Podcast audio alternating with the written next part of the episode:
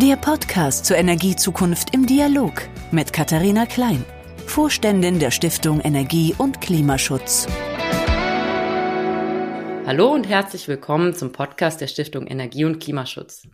Für alle, die die Stiftung noch nicht kennen, die Stiftung Energie und Klimaschutz ist eine gemeinnützige Stiftung der ENBW AG mit dem Ziel, die Zusammenhänge zwischen Energiewirtschaft und Klimaschutz näher zu beleuchten. Mein Name ist Katharina Klein und ich bin Sprecherin der Stiftung. Ja, unsere Formate ähm, dienen dazu, Ihnen und äh, den Teilnehmerinnen der Formate eine Möglichkeit zu geben, ihren Wissensdurst zu den Themen, die die Energiewirtschaft bewegt, zu vertiefen und vor allem auch Maßnahmen und Strategien, die den Klimaschutz befördern, näher zu beleuchten. Dafür bieten wir vor allem auch unsere Debattenabende an, wo ähm, prominente Referentinnen und Referenten verschiedene Themen diskutieren. Wir merken aber immer wieder, dass im Nachgang der Wissensdurst noch lange nicht gestillt ist und haben deshalb uns entschieden, Ihnen mit dem Podcast, den wir heute auch zum vierten Mal anbieten, einen Schwerpunkt nochmal äh, für ein bestimmtes Thema oder auch einen aktuellen Anlass ähm, zu bieten. In dieser Folge ähm, werde ich mit Dr. Eva Schmidt sprechen. Ähm, Dr. Eva Schmidt ist bei Germanwatch und hat äh, uns heute ähm, ein bisschen Zeit eingeräumt, um mit ihr zusammen auf das Jahr 2021 zurückzublicken. Und zwar ähm, nicht irgendwie, sondern vor allem mit dem Fokus darauf, was energie- und klimapolitisch für sie Highlights waren, wo sie noch auch Enttäuschung, Frustrationen auch in diesem Jahr erlebt hat und was im nächsten Jahr vielleicht noch auf uns wartet.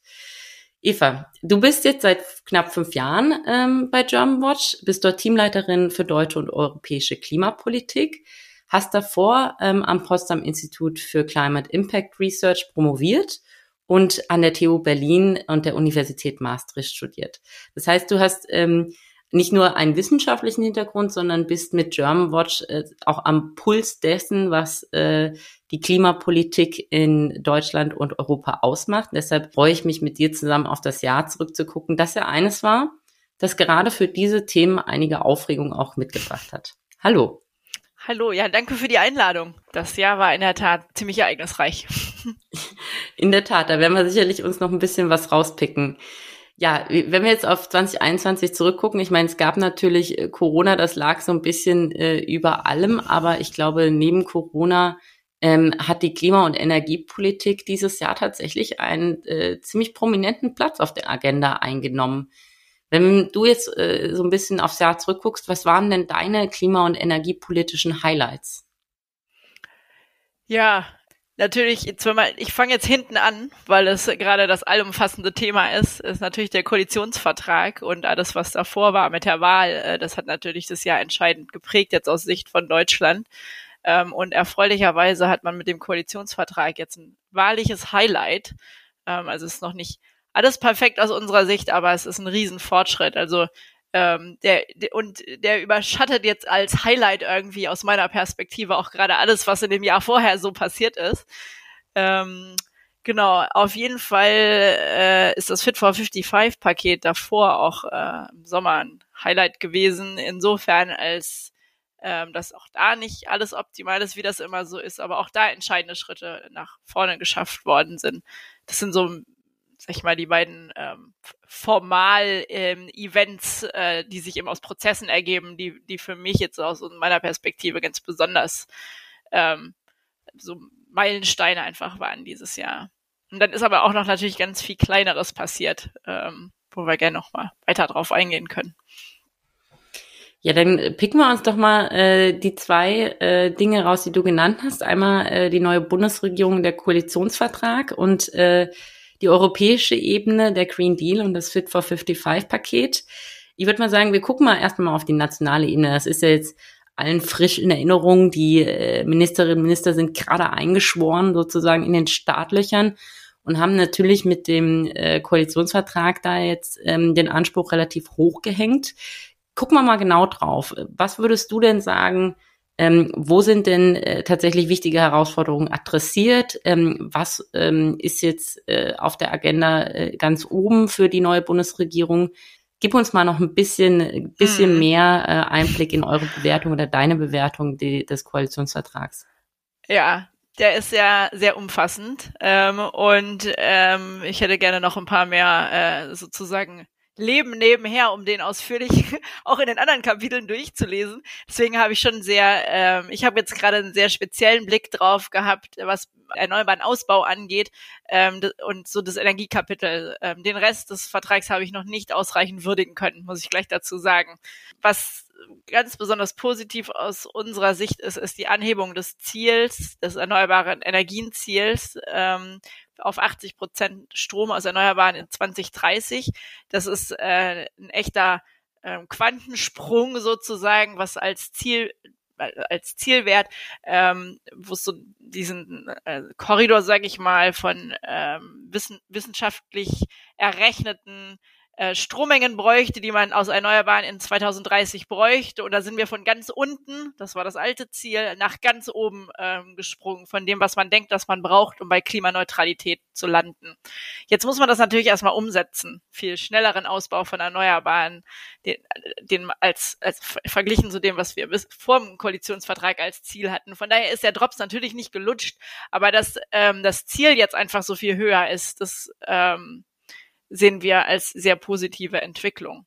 Was noch nicht so drin ist im Koalitionsvertrag, ist äh, die Suffizienz, kann ich auch. Wir sind zwar bei den Highlights, aber ähm, Suffizienz ist immer so ein Thema, ähm, wenn man so diese Zielpfade und Klimaneutralitätspfade anguckt, das wird immer so in den Rechnungen auch mit angenommen und, und mit gemeint sozusagen, aber drüber reden mag eigentlich nie jemand. Äh, und das sehe ich als große Herausforderung noch auch, äh, auch in Bezug auf Erneuerbare und Stromnutzung fürs nächste Jahr auf jeden Fall. Das fällt mir jetzt einfach sofort mit ein, wenn ich an die positiven Seiten der Zielerhöhung denke. Wenn du von Suffizienz sprichst, äh, ich glaube, vielen der Hörerinnen und Hörer ist es sicherlich ein Begriff, aber vielleicht Viel lass uns noch mal zwei, drei Sätze ja. dazu, was konkret ähm, du dir darunter vorstellen würdest, ähm, das Thema äh, auch aus der politischen Warte stärker anzugehen? Ja, also wenn ich gute Antworten hätte, dann äh, hätte ich mich schon äh, viel mehr drum gekümmert. Ähm, also Effizienz heißt Dinge äh, mit weniger Energieeinsatz, also bezogen auf Energie jetzt zu machen. Also ich heize mein Haus, äh, ich dämme das jetzt, jetzt kriege ich die gleiche Wärme im Haus und äh, habe weniger Energie gebraucht. Das ist dann schon mal ein Fortschritt sozusagen bezogen auf den Rohstoffeinsatz. Suffizienz bedeutet, ich hätte zum Beispiel ein kleineres Haus und bräuchte dann noch weniger Energie ähm, und habe einfach äh, Energie nicht genutzt, weil ich meine Konsumverhalten ähm, ändere.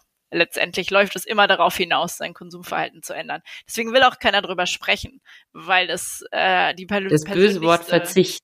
Ja, das ist dann die Frage, ne? Ist es wo ist es Verzicht? Da gibt's also da gab es ja diesen ganzen großen Diskurs mit und um Nico Pech äh, zu der ganzen Thematik. Ne? Ist es Verzicht? Ist es oder ist es einfach nur?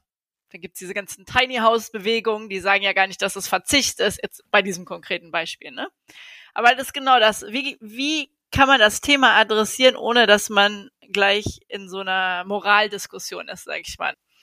Äh, ja, es ist ein super spannendes Thema. Ich glaube, wir haben ja gerade jetzt in der Corona-Zeit auch erlebt, wie äh, ein weniger zum Beispiel auch an Mobilität ähm, durchaus ein Gewinn an Lebensqualität sein kann. Ähm, also es ist, äh, es ist sicherlich spannend, in den nächsten Jahren auch nach kreativen und auch ähm, ja guten Lösungen zu suchen, die da, die da auch bei dem Thema ähm, eine Rolle spielen. Wir hatten ähm, vor einer Weile auch ähm, eine Kollegin, die sich mit dem Thema Kreislaufwirtschaft auseinandergesetzt ja. hat äh, im Podcast. Und äh, da war ich ganz begeistert, weil die ganz viele äh, Ideen haben, die natürlich auch in diese Richtung zielen. Und äh, ich glaube, da entsteht auch ein kreativer Wettbewerb im Moment, ähm, der uns sicherlich noch überraschen wird, was es da alles so möglich gibt. Vielleicht ähm, gucken wir nochmal auch auf das Thema äh, Ziele und wie sind die Ziele untermauert, weil ähm, ich sag mal so, äh, Ziele auf einem Blatt Papier sind natürlich immer schön. Davon hatten wir in den letzten Jahren ja auch einige. Aber die Kritik äh, war ja auch immer, äh, dass es daran äh, mangelt, wie diese Ziele untermauert sind. Wenn du auf die Maßnahmen guckst, was sind denn für dich die prioritären Maßnahmen, die jetzt angegangen gehören? Wenn ich nochmal in meinem sozusagen erneuerbaren Universum da gerade bleibe, dann gehört auf jeden Fall dazu diese ganze Diskussion jetzt um die Beschleunigung. Und das ist natürlich schwierig, weil Beschleunigung von Planungsverfahren so zu gestalten, dass sie nicht auf Kosten von Beteiligung von Bürgerinnen und Bürgern und sämtlichen AkteurInnen geht, die beteiligt werden müssen, äh, und auch, dass es nicht auf Kosten des Naturschutzes geht, sondern dass man Planung in irgendeiner Form intelligenter betreibt als jetzt. Das sind viele kleine Maßnahmen oder viele einzelne, sage ich mal, Maßnahmen, die da auch äh, notwendig sind. Das sind ganz basic Sachen wie mehr Menschen, die in Behörden arbeiten, ähm, damit die überhaupt mit der mit der mit der Anträgen sozusagen hinterherkommen, aber auch modernere Formen der, also digitalere Formen der ähm, Antragserfassung und so weiter. Und ähm, das ist diese ganze Raumplanung, wenn man äh, sich damit ein bisschen mehr befasst, das ist ein ganzes eigenes Universum einfach ähm, auf See, aber auch auf Land, äh, wo ich merke, so wie schwierig das ist, da jetzt wirklich sch schneller voranzukommen, weil das ist halt der Punkt, ne? Wir müssen schneller werden, um Klimaneutralität zu erreichen, müssen wir mit der ganzen weil wir einfach zu lange gewartet haben, mit der ganzen Energiewende jetzt schneller werden. Und das ist nicht so einfach. Und da gibt's schon Maßnahmen, oder im Koalitionsvertrag wird ja auch gesagt, dass man sich jetzt darum kümmert. Aber da geht's jetzt dann wirklich um, um ganz konkrete Dinge. Und da sind wir zum Beispiel dabei, ähm, in diesem Diskurs mitzugehen. Das nicht, das am Ende heißt, ja, wir sind schneller, aber leider können wir jetzt äh, mit Bürgerinnen und Bürgern da eben halt nicht mehr in Dialog gehen. Und äh, das mit dem Naturschutz, das streichen wir jetzt halt auch einfach. Das kann halt auch nicht die Lösung sein, weil das ist keine nachhaltige Lösung. Jetzt hast du im letzten Satz, hast du eigentlich einen ganz spannenden und auch ähm, nicht gerade einfachen Punkt aufgemacht, und das ist äh, das Thema Arten- und Naturschutz. Mhm. Das natürlich für die Beschleunigung von Planungs- und Genehmigungsverfahren auch einen zentralen ähm, Punkt äh, setzt. Sag mal so, du bist ja jetzt bei German Watch auch Teil einer Community äh, von zivilgesellschaftlichen Organisationen wie BUND, NABU. Ähm, jetzt seid ihr sicherlich nicht die, die, die jetzt beim Artenschutz, sage ich mal, vielleicht die, die größte Agenda haben, aber nichtsdestotrotz arbeitet ihr ja eng mit den Kolleginnen und Kollegen zusammen. Wie nimmst du denn da die Bereitschaft wahr, jetzt auch wirklich in einen konstruktiven Diskurs zu gehen? Weil natürlich, wie du sagst, streichen, ich glaube, da ist auch keiner dran interessiert, ähm, aber in irgendeiner Form wird es ja Kompromisse geben müssen. Das ist eine sehr gute Frage. Wir haben äh, mit der Renewable Grid Initiative sind wir beigetreten in diese ähm, Initiative, die nennt sich Ocean. Da sind ähm, Wind, Windindustrie und Übertragungsnetzbetreiber und NGOs im Dialog dazu, wie man offshore, äh, also auf See, ähm, die ganze Verkabelung und Errichtung von ähm, Windturbinen so gestalten kann, dass es nicht auf Kosten des Naturschutzes geht, sondern dass man sozusagen in der Gesamtnutzung des Meeres und wenn man sich damit mal befasst, sind sehr viele Akteure mit der Nutzung des Meeres beschäftigt, über die man so, wenn man dann darüber noch nicht nachgedacht hat, auch wirklich gar nicht so schnell draufkommt. Dass, dass wenn man das gemeinsam und sozusagen als ganze Seebecken plant, die Natur am Ende vielleicht besser dastehen haben kann, als das jetzt ist, weil es ist dort unterwegs zum Beispiel die Fischerei, ne, die ähm, auch durchaus sehr, sehr große Folgen für Artenschutz und so weiter hat und alle möglichen anderen Akteure. Und das ist total spannend. Also wir sind da gerade mitten in einem Dialogprozess und ich komme selbst auch nicht aus dem Artenschutz oder aus dem Naturschutz. Und ich merke erstmal, dass ich ganz viel lernen muss, was überhaupt die Logiken sind beim, beim Naturschutz sozusagen. Ne? Also zum Beispiel Zugvögel interessiert es nicht so sehr, wenn man äh, eine Raumplanung für die äh, Nordsee macht, weil die bewegen sich ja darüber hinaus. So, und das muss man halt mitdenken, weil man sich dann an das Objekt äh, sozusagen, das man schützen will, muss man sich ja dann in, in, in dieses Objekt sozusagen hineindenken. Und also es ist auf jeden Fall krass komplex und ich merke, dass ähm, äh, um zu einer guten Lösung zu kommen, muss man sich hinreichend gut auskennen, um das überhaupt zu durchdringen, sozusagen, was eine gute Lösung ist. Und da ist wirklich noch viel Arbeit nötig und viel Bereitschaft von Akteuren, sich wirklich auch damit auseinanderzusetzen und nicht immer nur pauschal zu sagen, ja, ach, wir machen jetzt hier diese Entwicklung von äh, Windenergie, weil das ist wichtiger. Also am Ende ist halt eine Zielabwägungsfrage, ne? Ich glaube, da sind auch viele Diskursmeter zu leisten, sagen wir so, aber wir haben zumindest mal angefangen. Mhm.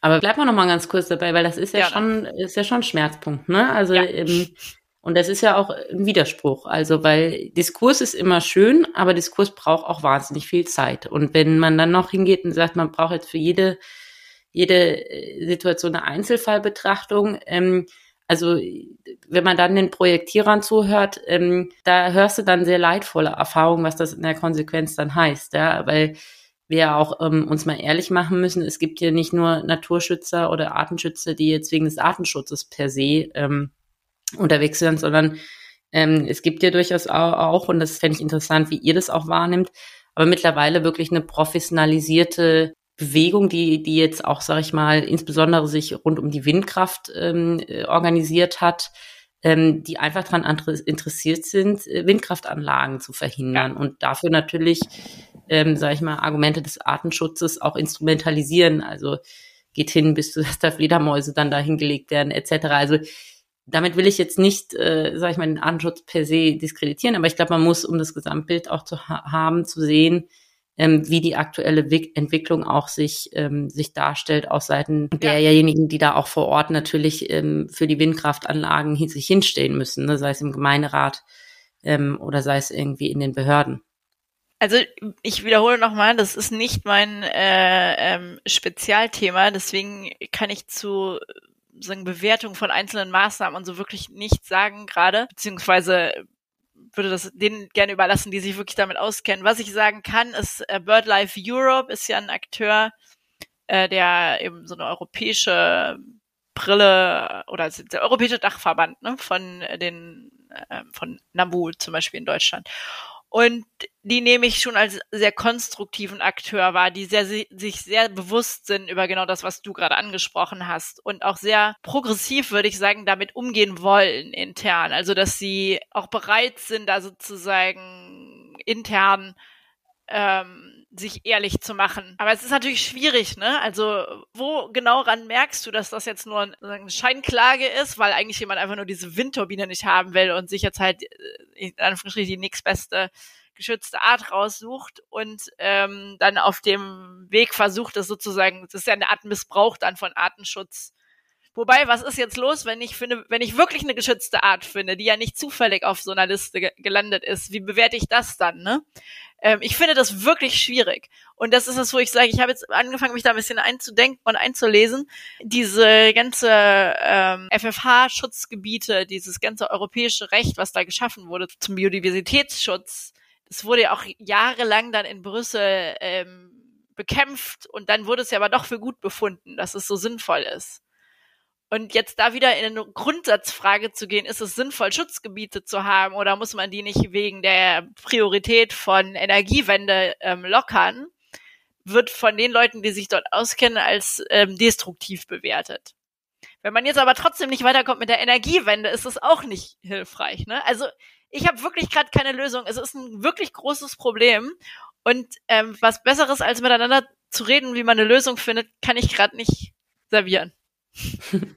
Ja, ich glaube, da haben äh, alle Seiten noch große Hausaufgaben vor sich und das wird sicherlich äh, eine Aufgabe sein, die dann ähm, der zukünftige Minister Habeck auch sich anziehen wird müssen und die verschiedenen Menschen und Akteure da an den Tisch bringen. Ähm, du hast es gerade auch schon angedeutet, in der äh, deutschen äh, Klima- und Energiepolitik spielt Europa eine immer größer werdende Rolle und ähm, das ist nicht umsonst so. Das ist vor allem so, weil die Herausforderungen, die wir haben, sich ja auch nicht im nationalen Kontext alleine lösen lassen und auch an den nationalen Grenzen natürlich nicht enden. Das heißt, der europäische Gedanke ist eigentlich der, der auch den Kampf gegen den Klimawandel prägt. Jetzt hat die Europäische Union tatsächlich ähm, mit dem Green Deal diese Herausforderung angenommen, hat äh, ein Programm vorgelegt, das äh, von ja, ich würde sagen, fast allen Seiten als eines der, der ambitioniertesten Transformationsprogramme, die es weltweit gibt, äh, bewertet wurden. Und jetzt geht es an die Umsetzung. Jetzt geht es dran, das politisch durchzusetzen, konkrete Maßnahmen ähm, zu ergreifen. Und das heißt im europäischen Kontext natürlich immer verhandeln, verhandeln, verhandeln. Jetzt äh, sind wir mittendrin. Ähm, das Paket, das zur Umsetzung des Green Deals dienen soll, ähm, ist ja das Fit for 55 Paket. Du hast es am Anfang genannt. Ähm, vielleicht sagst du mal vorher noch mal kurz zwei, drei Sätze. Was steckt hinter dem Paket? Was heißt jetzt Fit for 55? Und was ist daran für dich sozusagen aus dem letzten Jahr, weil das ist ja jetzt auch was, was jetzt nicht zu Ende ist, sondern was jetzt im letzten Jahr ähm, Fahrt aufgenommen hat. Ähm, was ist aus diesem Rückblick für dich jetzt so die, ähm, die Erfolge, die wir da erzielen, die da erzielt wurden oder aber auch das, was noch offen ist, was es noch zu klären gilt? Ja, Fit for 55 heißt die Europäische Union fit machen für 55 Prozent Treibhausgasreduktion. Also ein Maßnahmenpaket. Das ist so groß und umfassend, dass es unmöglich ist, einen guten Überblick als Einzelperson über alle Teile des Pakets zu haben. Ich habe äh, Gott sei Dank eine Kollegin, äh, die sich dezidiert damit befasst. Die wäre für diese Frage definitiv die bessere Ansprechpartnerin, äh, weil ich irgendwann aufgegeben habe, den Anspruch, äh, alles mitzuschneiden, weil es wirklich einfach überbordend ist. Ähm, daran merkt man, wie komplex die Herausforderung auch einfach ist und dass, wenn es um Maßnahmen geht, muss man eben auch in die Details gehen, weil man kann sich dann nicht mehr an der Oberfläche aufhalten. Was ich aus meiner Perspektive besonders mitgeschnitten habe, ist die Gasregulierung und äh, Gas und Wasserstoff, äh, was dort verhandelt wird. Und jetzt kam gestern, oder ich habe jetzt gestern und heute, ich kann den aktuellen Update nicht liefern, weil ich es noch nicht geschafft habe, mich damit auseinanderzusetzen. Das ist ja gerade, ist ja gerade die ganz äh, heiße Phase, wo es um die Frage auch bei Wasserstoff geht. Äh, wann, wann ist es eigentlich grüner Wasserstoff? Was ist eigentlich, also es geht letztendlich um die Zukunft auch der Erdgasinfrastruktur. Ist das ähm, was Nachhaltiges, sozusagen bewertet man das als eine nachhaltige Infrastruktur und wenn ja, unter welchen Kriterien oder äh, muss man sich nicht eigentlich ehrlicher machen und einen europäischen Gasausstieg in die Wege leiten und das wird natürlich da hart verhandelt gerade. Das, äh, das ist aber ja auch alles, der Drops ist auch da noch nicht gelutscht. Das ist aber was zum Beispiel, das ähm, weil du ja meintest, europäische Lösung, das ist einfach, einfach klar, da muss man auch auf europäischer Ebene eine Lösung finden, weil das ein europäisches System ist. Genauso wie das Stromnetz. Das ist so untrennbar miteinander verbunden. Da kann einfach kein Land einzelnen Alleingang machen. Das ist nicht sinnvoll. Also auch da. Komplex. Viele müssen reden und viele müssen sich einigen, aber es führt leider keinen Weg da rundrum. Ja. Was sind denn ähm, jetzt aus, aus Sicht von Germanwatch ähm, für dich die, sag ich mal, die wichtigsten Punkte, ähm, die jetzt, sag ich mal, noch offen sind? Äh, beziehungsweise, was würdet ihr euch da wünschen? Also was ist denn ähm, eure Vorstellung davon, wie bestimmte Entscheidungen, die ja jetzt auch noch ausstehen und nanntest jetzt das Thema Gas, ähm, das Thema Kernkraft wird in dem Kontext ja auch diskutiert. Ähm, das, die Diskussion setzt sich fort mit der Taxonomie, also der Klassifizierung auch dessen, was in Zukunft als nachhaltig gelten soll ähm, bei äh, Finanzmärkten. Also insofern, da findet ja, da finden jetzt gerade sehr grundsätzliche Debatten statt. Ähm, vielleicht kannst du uns noch ein, zwei Punkte nennen, wo du sagst, da sehen wir als NGO, da haben wir eine ganz klare Haltung und ähm, da befinden wir uns vielleicht jetzt auch im, im Gegensatz zu manch, äh, manch anderem Akteur. Also womit wir uns viel befasst haben, ist die CO2-Bepreisung, ähm, dass die einfach noch mehr als wichtiges Leitinstrument ausgebaut wird und in dem Zusammenhang auch, dass man eine gute Lösung findet für die soziale Gerechtigkeit innerhalb der EU, weil das in den Diskussionen teilweise leider unterbelichtet, unterbelichtet ist, was, was das bedeutet, wenn man einen hohen CO2-Preis hat für einkommensschwache VerbraucherInnen zum Beispiel. Aus unserer Sicht äh, kann das einfach eine sehr große Hürde darstellen, auch für die Funktionsweise des Instrumentes. Und Emissionshandel ist einfach extrem wichtig. Und es wäre fatal, wenn man den jetzt auf eine Art und Weise implementiert, der sozusagen Scheitern verurteilt ist, weil man das nicht mitgedacht hat, dass es ähm, große Implikationen für die soziale Gerechtigkeit haben wird das ist was, wo wir uns sehr viel mit befassen. Und auch die Carbon Border Adjustment Mechanism, ich weiß nicht, wem das was sagt, es geht um einen Grenzausgleich dann äh, vom, von CO2, äh, ist ein Thema, wo sich meine Kollegin Anne Gläser sehr viel äh, engagiert hat. Wer da mehr wissen möchte, gibt es viel Lesestoff auf der Germanwatch Homepage dazu. Und dann haben wir noch ein ganzes Team, was sich auch mit Landwirtschaft beschäftigt. Äh, auch da ist viel los im, ähm, im, im, im Green Deal, weil diese ganzen Senkendiskussionen, ja, also dass äh, die Frage ist, ähm, was, ist, was ist die Rolle von Wäldern zum Beispiel, ja, die ja CO2 binden. Ähm, rechnet, das, man, rechnet man das beim Ziel zum Beispiel mit oder nicht? Das macht einen sehr großen Unterschied.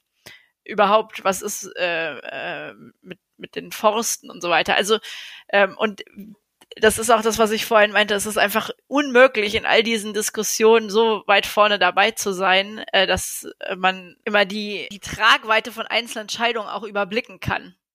weil das, das finde ich das Verrückteste daran, ne? dass das alles so miteinander verbunden ist, wenn man jetzt in einem Sektor irgendwie Entscheidungen trifft, die aus dem Sektor schlau ausschaut, kommen dann vielleicht, äh, sind die Nebenwirkungen in anderen Sektoren so eklatant, dass man dann immer wieder ins Gespräch gehen muss und guckt, wie man Maßnahmen so designt, dass sie möglichst verschiedene Ziele gut abdecken.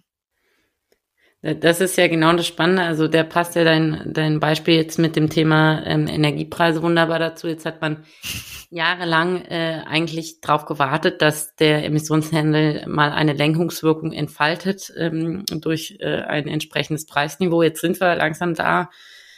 60 Euro haben wir, glaube ich, ähm, äh, jetzt, als ich letztens geguckt habe, gehabt. Also da ist jetzt endlich die, diese Lenkungswirkung in Sicht und äh, gleichzeitig merken wir jetzt äh, den Impact, den es natürlich an anderer Stelle auch kombiniert mit ähm, sag ich mal, Problemen in der Lieferkette bei Gas ähm, und den steigenden Energiepreisen dann auch für sozial schwache Gruppen hat. Also genau wie du sagst, äh, jetzt äh, werden die Zusammenhänge des Systems erkennbar und jetzt bin ich mal gespannt, ähm, welche klugen Lösungen sich da äh, diejenigen, die auf europäischer Ebene das auch debattieren, auch sich einfallen lassen.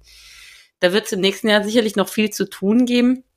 Und ich glaube, ähm, wir haben jetzt verschiedenste Themen angerissen. Du hast am Anfang auch schon gesagt, es gibt noch so ein paar Perlen neben diesen großen Themen ähm, neue Bundesregierung, Ko Koalitionsvertrag mhm. und ähm, äh, Green Deal. Äh, nenn uns doch mal noch so eine Perle so aus dem letzten Jahr, wo du sagst so, das war jetzt was im Arbeitsalltag, das ist jetzt vielleicht noch nicht äh, noch nicht so die Big News, aber das ja. hat mich persönlich jetzt ganz besonders gefreut.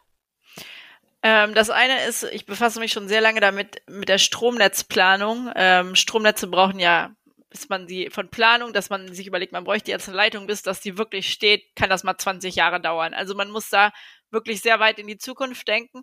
Und da gibt es den sogenannten Netzentwicklungsplan schon seit längerer Zeit. Der wird äh, mittlerweile alle zwei Jahre neu gemacht. Und ähm, die Perle ist, dass äh, der nächste Netzentwicklungsplan, dessen der, der wird im 10. Januar ist äh, der erste Prozessteil davon sozusagen, wo der Szenariorahmen dafür vorgestellt wird. Und das wird der erste sein, der klimaneutral sein wird. Also für das Jahr 2045. Ähm, und ähm, nach allem, was wir jetzt mitbekommen haben, ähm, wird das der erste klimaneutrale Szenariorahmen sein. Und das ist einfach toll, ähm, dass wir jetzt endlich da angekommen sind. Also weil wir seit Jahren sagen, können wir jetzt bitte noch weitere fünf oder zehn Jahre in die Zukunft rechnen, weil das wird immer nach 20 oder 30 Jahren in die Zukunft. Das ist gesetzlich festgelegt. Jetzt sind wir endlich da. Ähm, und an, da, das wird im Januar, ab Januar dann wirklich spannend, weil man dann endlich einen formalen Prozess hat, wo man dieses Jahr auch sozusagen besprechen muss. Und nach diesen Rahmen, Szenariorahmen, den man sich dann überlegt, und der geht weit über den Stromsektor hinaus, weil äh, am Strom hängen ja so viele andere Sektoren und ich muss dort Annahmen treffen, wie viele wie viel Nachfrage gibt es zur Elektromobilität, was mache ich mit dem Wasserstoff und so weiter und so fort. Da freuen wir uns sehr drauf. Und eine andere Perle, die ich noch erwähnen möchte, die sehr unbekannt ist, ähm, ist, das nennt sich Energy Sharing. Das kommt ähm, aus dem Clean Energy Package noch, also dem Paket äh, von der EU, was noch überhaupt nicht umgesetzt worden ist. Ähm, und da ist die Grundidee, dass es sogenannten erneuerbare Energiengemeinschaften ähm, ermöglicht wird, Strom miteinander zu teilen. Und in manchen Ländern von Europa ist das schon mehr umgesetzt als in Deutschland. Ähm, und im Koalitionsvertrag äh, steht jetzt auch, dass man das endlich hier umsetzen möchte.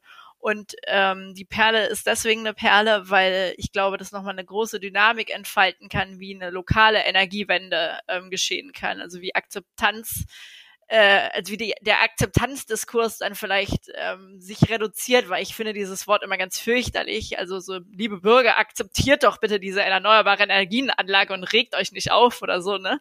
Ähm, dieser Appell, der dahinter steht, einfach mehr hin zu einem ähm, wir machen jetzt was, wir gründen äh, vor Ort eine äh, erneuerbare Energiengemeinschaft und wir teilen jetzt den Strom. Viele Volkswirte finden das immer komisch, warum das jetzt toll ist, dass man den Strom lokal konsumiert sozusagen, weil das ist doch eigentlich viel toller, wenn der günstig ist und man den von woanders her hat, wo es günstiger ist.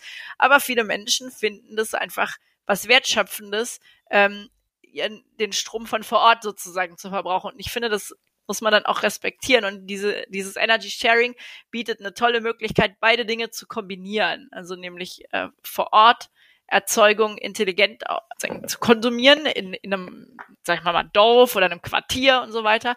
Und aber trotz und, und dabei auch äh, den Wärmesektor anzuzapfen, was die Flexibilität angeht, über Wärmepumpen zum Beispiel, und trotzdem eine deutschlandweite Flexibilität zu erhalten. So eine ganz konkrete Maßnahme, die wird nicht die Energiewende sozusagen komplett stemmen, aber so ist das mit der Energiewende. Man hat lauter Einzelmaßnahmen, die in sich sinnvoll sind und die Summe, das wird dann die Energiewende sozusagen. Und da freue ich mich drauf aufs nächste Jahr, dass äh, da jetzt endlich was weitergeht ähm, und äh, da eine Umsetzung in deutsches Recht abzusehen ist. Super spannend. Ich glaube, äh, äh, viele äh, hoffentlich notieren sich jetzt schon mal, äh, was sie in Zukunft äh, tun können oder tun wollen, um auch im eigenen Alltag Energiewende ähm, zu machen.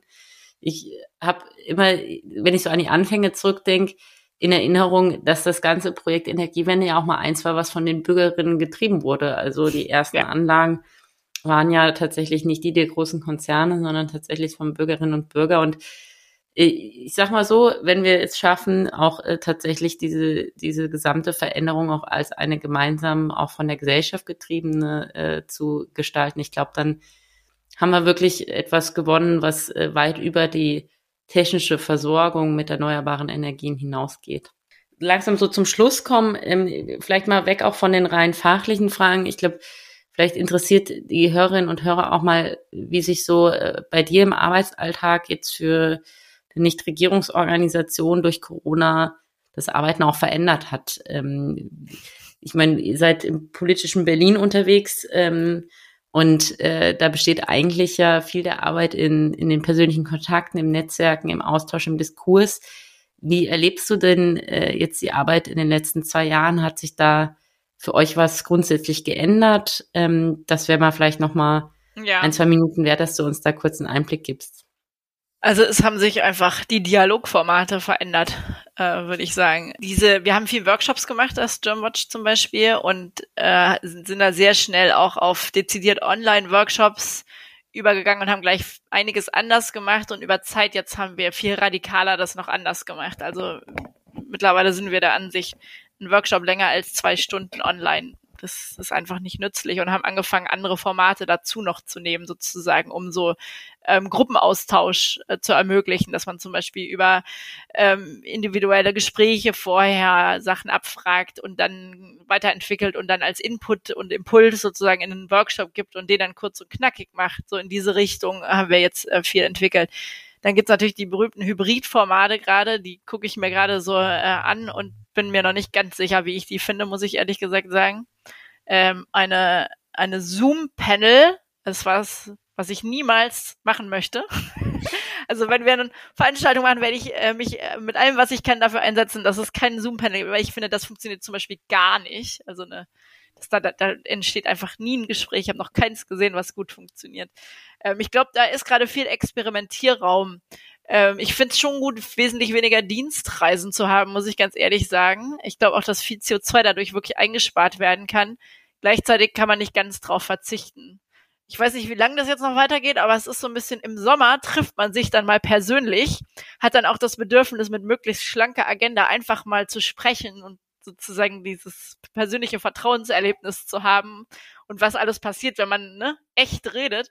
Äh, und darauf kann man dann aufbauen in Online-Gesprächen. Ähm, und was halt schon spannend ist, ne, man hat viel weniger diese geografische Problematik. Also man kann mit, viel schneller mit ganz unterschiedlichen Menschen auch gemeinsam sprechen. Ähm, und das gab es vorher nicht. Also da sehe ich auch eine große Chance drin.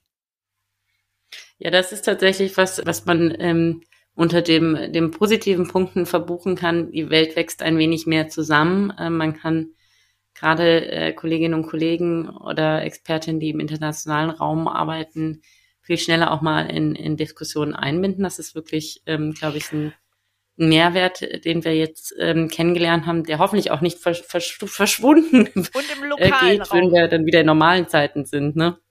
Ich muss dazu fügen, unbedingt nicht nur im internationalen Raum, sondern auch im lokalen Raum. Also gerade weil wir ja viel auch lokalen Wertschöpfung von äh, Energiewende beschäftigt sind, ähm, einfach Bürgerbeteiligung zum Beispiel. Es können jetzt einfach Bürger dabei sein, wenn irgendeine Studie vorgestellt wird, weil das jetzt online passiert. Das ist halt auch total toll. Ja, ja. Sehr schön. Dann ähm, sind wir jetzt so fast am Ende angelangt. Ähm, wir ähm, haben jetzt immer am Ende auch äh, die Möglichkeit, nochmal für unsere Gesprächspartnerin geboten, ähm, einen kleinen Lese- oder Hörtipp mitzugeben. Ich finde, das ist jetzt so kurz vor Weihnachten eigentlich perfekt. Äh, jetzt sitzen viele irgendwie im Zug oder sind unterwegs zu ihren Familien und ähm, haben vielleicht dann doch Lust, ähm, sich nochmal ein Buch oder ähm, eine andere Informationsquelle zu suchen, wo man ein bisschen unterhalten wird ähm, auf gute Art und Weise. Insofern würden wir dich bitten, wenn du auch was im Kopf hast, was du unseren Hörerinnen noch empfehlen willst, äh, jetzt ist der Ort und die Zeit dafür ich hatte das nicht so mit, äh, mit Unterhaltung mir überlegt. also Unterhaltung ist ja relativ. Ähm, ich, ich hatte ähm, drei äh, passende Leseempfehlungen zu dem, was wir gesprochen hatten, die aber eher Richtung äh, Fachliteratur gehen, sozusagen, aber trotzdem sehr unterhaltsam sind. Das ist einmal die Agora Energiewende zum Gasverteilnetz äh, was kürzlich rauskam, ein, ein äh, Gutachten ähm, und auch ein äh, schöner Blogbeitrag mit dem Titel Worüber keiner reden will, der bevorstehende Abschied vom Gasnetz. Ähm, das ist äh, Food for Thought. Und das Bündnis Bürgerenergie hat ein super Konzeptpapier zu Energy Sharing rausgebracht, was ich auch sehr empfehlen kann. Und worauf wir jetzt gar nicht so eingegangen sind, was ich äh, aber eigentlich dieses Jahr auch noch, doch, wir haben drüber gesprochen, ist Wasserstoff.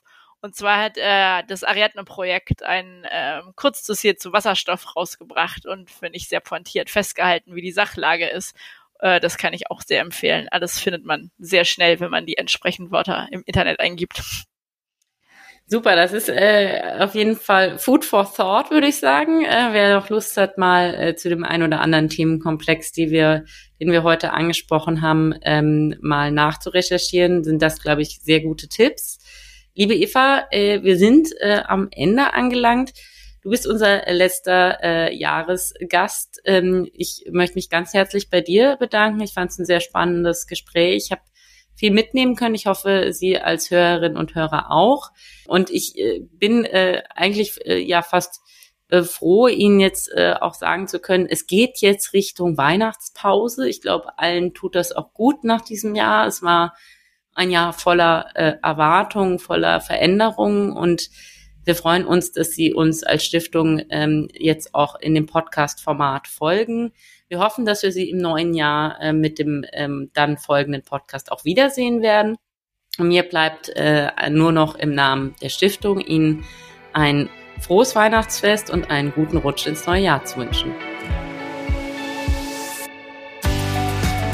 Das war das Podcast-Gespräch zur Energiezukunft im Dialog mit Gastgeberin Katharina Klein, Vorständin der Stiftung Energie und Klimaschutz.